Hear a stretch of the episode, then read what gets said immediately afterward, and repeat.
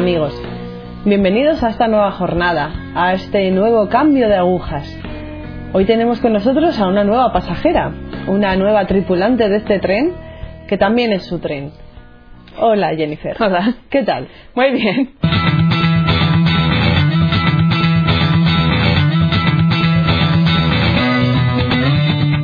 Cuéntanos un poco de dónde eres, cuántos años tienes. Eh, soy de Tallahassee, Florida. Ah, tengo 24 años.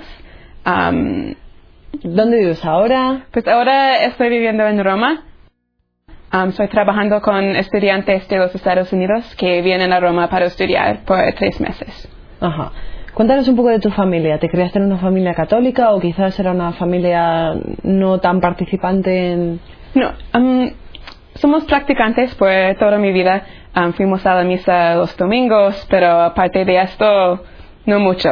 Pero am, recuerdo rezando el rosario con mi padre algunas veces, pero no era lo más importante en nuestra vida. Ajá.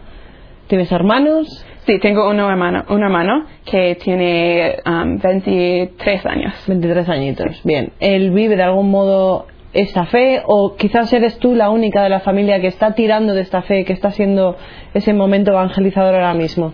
Bueno, am, mi hermano no es muy practicante, pero mis padres sí han, pues, han tenido una conversión en estos últimos años y ahora sí van a misa, pues todos los días no, pero casi todos los días. ¿Han tenido una conversión? Sí. Hace dos años. Cuéntanos un poco de esto. Bueno, pues yo estaba en la universidad, pero am, mis padres fueron a un, a un retiro en nuestra parroquia y después de esto pues empezaron a como participar más en la parroquia y cosas así. Pues ya, Bien. Bien, o sea que tus padres bien han iniciado ahora un nuevo momento en su vida. Estupendo. ¿Qué has estudiado, Jennifer? Ah, magisterio Magisterio. ¿Lo en, en Jacksonville, Florida, entonces tres horas de mi casa. Ajá. ¿Lo has terminado? Sí, yo terminé en 2010. Bien. ¿Has ejercido años. de maestra ya? Um, un poco, un poco. Yo estaba sustituyendo una, una maestra que tenía que ir por algunos meses, entonces um, eso, pero aparte de esto no. ¿Y cuándo empieza tu momento de conversión? ¿Cuándo sigues tú a ese Cristo que es nuestro Cristo? No, yo fui a la universidad y como yo estaba en un grupo de jóvenes en mi parroquia, yo no quería perder la fe cuando fui a la universidad. Um, entonces yo estaba buscando algo para ayudarme y um, empecé a ir a un grupo de mm, al grupo católico en la universidad, pero todavía estaba buscando más y buscando más y um, no quería um, dónde podía en- encontrar lo que estaba buscando. Y yo creo que era mis, mis primeros meses de la universidad, um, cono- conocí a las siervas del hogar de la madre y el grupo de jóvenes y empecé a pensar, pues a lo mejor en este grupo yo puedo como encontrar lo que estoy buscando. Y eh, en mi tercer año de, de la universidad yo tenía una inquietud muy grande y eh, yo estaba buscando algo y sabía que era, era Dios, pero no sabía exactamente cómo vivirlo. Y fui a un retiro en silencio um, en otra parte de, Florida. Y era después de esto, sabía antes que la misa diaria y el rosario y la oración y la confesión frecu- frecuente, era, todos eran importantes. Pero en este retiro, di cuenta que si yo quería vivir una vida cristiana y muy en serio, que tenía que ir a misa todos los días y rezar el rosario todos los días y rezar todos los días. Y era un poco de revelación para mí. Um, antes yo sabía que todos eran importantes, pero todos a la vez, pues eh, era en este retiro que empecé a vivir más de esto.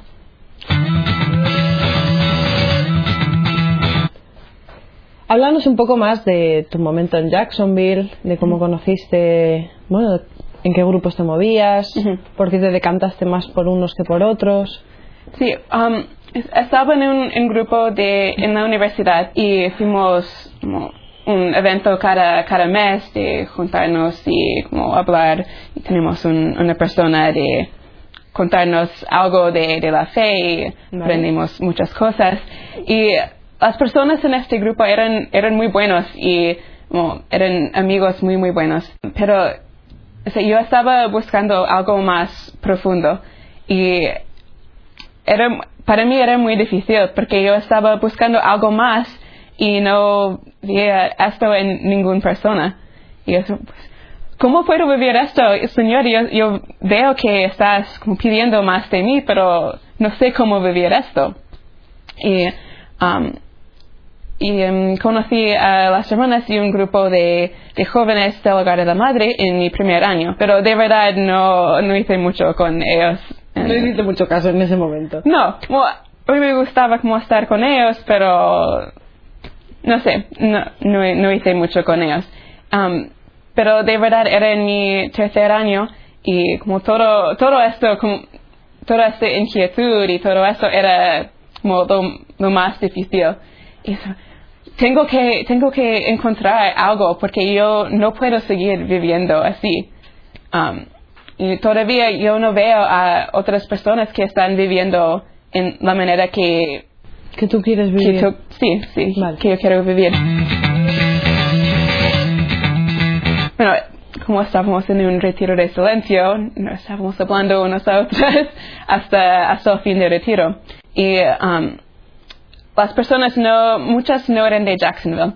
Um, pero en ellos yo empecé a ver personas que de verdad estaban viviendo su fe en una manera más profunda. Y como no, no quería perder esto, y fui a muchos retiros cuando estaba en el instituto y todo eso, y um, muchas veces después de algunas semanas es- estás viviendo lo mismo como antes. Sí. Y um, por una razón, esta vez fue diferente. No, no quería perder lo que he experimentado en este retiro. Y de verdad quería cambiar y empezar a vivir la fe. Um, y como en estas personas, yo, yo he visto que a lo mejor en este grupo yo puedo encontrar lo que, lo que estoy buscando. Um, y era esto que me ayudó a estar con ellos. Bien. ¿Qué edad tenías cuando hiciste este retiro de silencio? Mm, ven- 21 años. 21. Y en ese momento te viste madura para entender este retiro ha sido diferente a todos los demás. Sí, y después, algunos meses después, um, era otra oportunidad de otro retiro en silencio. Um, y ahí, pues, yo creo que los dos eran sé, dos partes de una conversión para mí. Y en este retiro estábamos en adoración durante la noche y sí, era una experiencia muy profunda de, del amor de Dios. Y yo creo que era desde este momento que yo sabía que si el Señor me, me, me pide algo, que tengo que hacerlo. Y era esa experiencia del amor de Dios que me, me da la fuerza de hacer lo que el Señor me pide. Entonces siempre cuando estoy pensando, yo creo que el Señor está pi- pidiéndome esta es. cosa, yo puedo ver en este momento y de- desde ahí como encontrar la fuerza de, de hacer, de hacer lo que sea.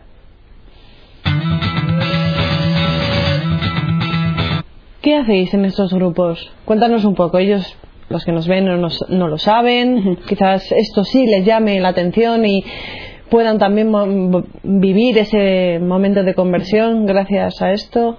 Bueno, um, la cosa que me ayudó muchísimo era las reunion- reuniones de cada semana, porque yo sabía que, pues, bueno, necesitaba ayuda para vivir mi conversión y vivir mi fe. Entonces, um, teníamos estos grupos cada semana y hablábamos de una cosa del Papa, o de cosas de la vida cristiana en general. Y no sé, hablar con otros jóvenes que estaban intentando vivir, a vivir lo mismo, pues me ayudó muchísimo. Bien. ¿Cómo vives tu fe? En tu momento, por ejemplo, pues en tu trabajo en Roma, ¿cómo, ¿cómo se vive esa fe? Bueno, mm, para mí la cosa más importante es como, ir a misa todos los días. Y esto en la Eucaristía es donde puedo encontrar mi, mi fortaleza, mi razón de vivir, todo. Um, entonces, si, si no tengo eso y si no tengo mi tiempo de oración cada día, pues el día es perdido. Um, y después de esto, um, tenemos estudiantes que vienen de, los Estados Unidos y algunas sí viven, viven su fe, pero algunos no. Entonces, um, intentamos a, ayudarles a vivir su fe y experimentar um, la iglesia. Y como estamos en Roma, es, un lugar muy bueno a, ver, la, ver la iglesia y la fe y todo. Lo que pasa es que Roma tiene las dos caras.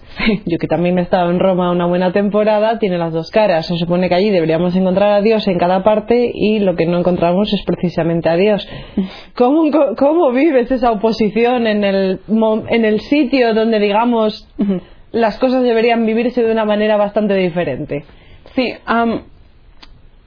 para los estudiantes intentamos ofrecer como unas oportunidades que pueden vivir y tener una experiencia buena y disfrutarse, pero en una manera buena y cristiana. Damos otras opciones a las fiestas y las cosas que a lo mejor no son muy buenas en, Roma. O muy, no muy recomendables. Sí, vamos. no muy recomendables. Sí. Bien. Jennifer, nuestro programa, Cambio de Agujas, trata de las conversiones, trata de la experimentación de varios jóvenes con, Dios, de padres de familia. Tú ahora mismo te encuentras con un joven, te viene, te dice, ah, bueno, sí, tú siempre has tenido una trayectoria cristiana, siempre has creído en Dios, pero yo nada, no creo, no quiero creer, o bueno, sí quiero, pero me surgen un montón de preguntas, nadie me las resuelve, ¿por dónde empezaría? ¿Qué me dirías? Ese joven tiene sed de Dios, a veces lo niega, a veces se fija más en otras cosas, está perdido. Ve este programa así por casualidad, o porque sus, por ejemplo, sus abuelos o sus padres lo están viendo en este momento, y dices, mmm, mira, ahí hay una joven que, que está contando que sí, que ya tiene una trayectoria, pero, uff, ¿cómo llego yo a esa trayectoria? ¿Es posible el cambio? Sí, yo creo que sí es posible el cambio, pero yo creo que tienes que empezar con cosas muy, muy pequeñas. No, puedes tener este cambio en tu vida si no tienes una relación con Dios. Y a lo mejor tienes muchísimas preguntas y a lo mejor no, en este momento no tienes todas las respuestas.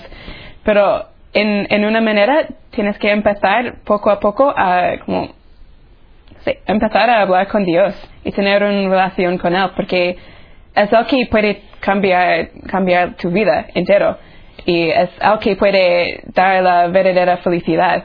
Y, pero si no estás hablando con, con Dios, pues nada de esto puede pasar. ¿Dónde debo dirigirme? ¿Dónde puedo ir? ¿Qué opciones tengo? No tengo ni idea, no conozco a nadie, soy un joven perdido.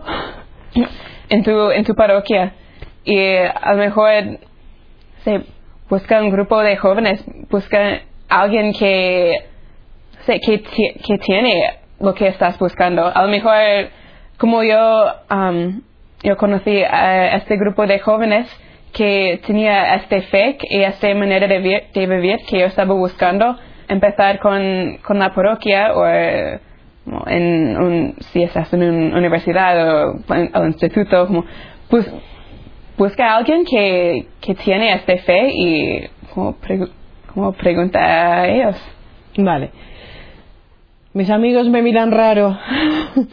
no puedo soportarlo. Soy un cobarde. ¿Dónde saco yo esa valentía para poder decir a mis amigos o quizás a mi familia que de repente soy una oveja negra y dicen, este bicho raro que tenemos en casa que de repente nos va a misa todos los días? ¿De dónde saco esa valentía? Si vas a misa todos los días, es, eso es donde sacas la fuerza. Yo sé para mí cuando yo empecé a ir a misa todos los días que mm, nadie en mi familia estaba haciendo esto tampoco. sé, yo, yo noté que era muchísimo más feliz y solo, solo por el hecho de ir a misa y empezar a vivir lo que, lo que tenía que vivir, era por eso que tenía las, fuerzas, las fuerzas. Y aunque piensas en el principio, pues no voy a tener las fuerzas, no voy a, no voy a poder hacer todo eso, es en todo eso, en, en la Eucaristía, en la oración, en tu relación con Dios, que en eso sacas las, las fuerzas. Eso es, muy bien. De ahí sacamos la valentía, de ahí sacamos el valor. Eso es, sí, de Dios sacamos el valor. Muy bien, Jennifer. Pues nos ha encantado compartir este momento hoy contigo, compartir este cambio de agujas. Nos quedamos con todo este montón de consejos. Es verdad que nos ven los jóvenes, a veces están perdidos, no saben a dónde sobre todo dirigirse, no conocen qué organismos o dentro de su parroquia qué grupos hay. Y bueno, bien, empezar por la parroquia o quizás bucear un poco en la web y quizás encontrar a las siervas del hogar de la madre o a los siervos del hogar de la madre, pues es un, es un punto interesante. Muchas gracias, Jennifer. Gracias. gracias. Bueno, amigos, pues nada, nos vemos en el, la próxima entrega de Cambio de Agujas. Y en el próximo cambio de agujas, pues veremos qué nuevo pasajero se monta a nuestro tren. Gracias.